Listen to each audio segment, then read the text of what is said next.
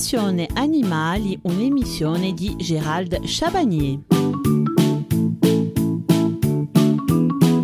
Le chinchilla et la réglementation.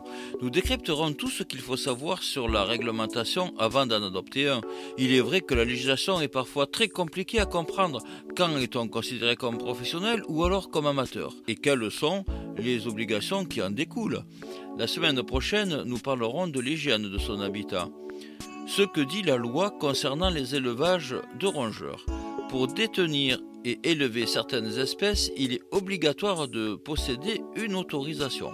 La législation envisage trois formes de détention concernant les espèces non domestiques, assez généralistes, et domestiques très spécifiques à chaque espèce et dont les procédures d'obtention sont différentes, tant si votre détention concerne les animaux dans un lieu public, ou alors la détention concerne les animaux destinés au commerce, ou la détention d'animaux à usage non professionnel, c'est-à-dire amateur ou particulier. Le certificat de capacité à savoir le CCAD, certificat de capacité d'animaux domestiques, devient l'ACACED, attestation de connaissance pour les animaux de compagnie d'espèces domestiques. L'ACACED consiste à une autorisation délivrée par la préfecture après validation des services vétérinaires. Quelles sont les démarches et les conditions d'attribution? Obtention de l'attestation de connaissance.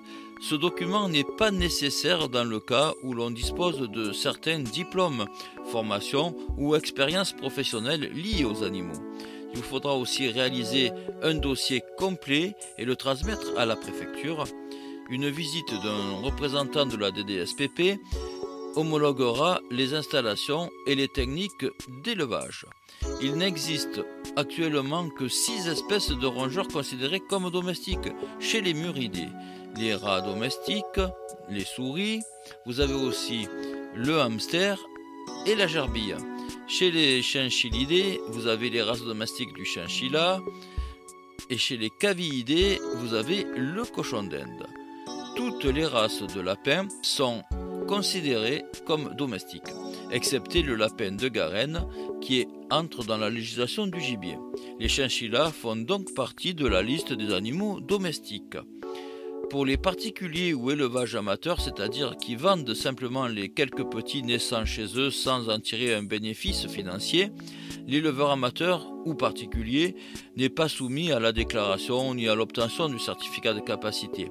La vente du petit étant censée rembourser les frais d'entretien du ou des animaux il n'existe pas vraiment de législation particulière pour les élevages amateurs. Il faut simplement se référer à la loi sur l'environnement et la protection animale numéro 76-629, article 9, c'est-à-dire que l'animal doit être installé dans des conditions adaptées à son espèce, qu'il doit être nourri convenablement et qu'il doit être soigné en cas de maladie ou de blessure.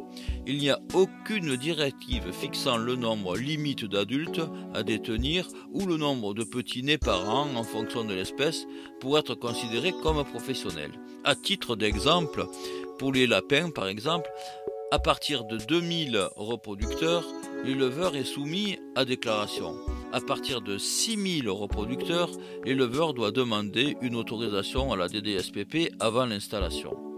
Juridiquement, pour élever, détenir et vendre des animaux domestiques, aucune formalité n'est nécessaire dans le cadre d'un élevage amateur.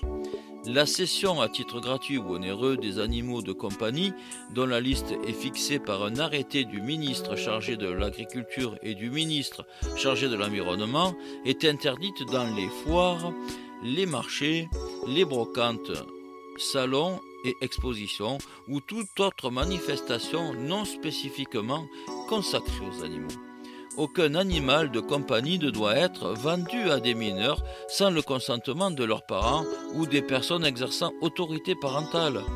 Toute vente d'animaux de compagnie réalisée dans le cadre des activités prévues au regard de la loi doit s'accompagner au moment de la livraison à l'acquéreur de la délivrance d'une attestation de cession et d'un document d'information sur les caractéristiques et les besoins de l'animal contenant également aux besoins des conseils d'éducation.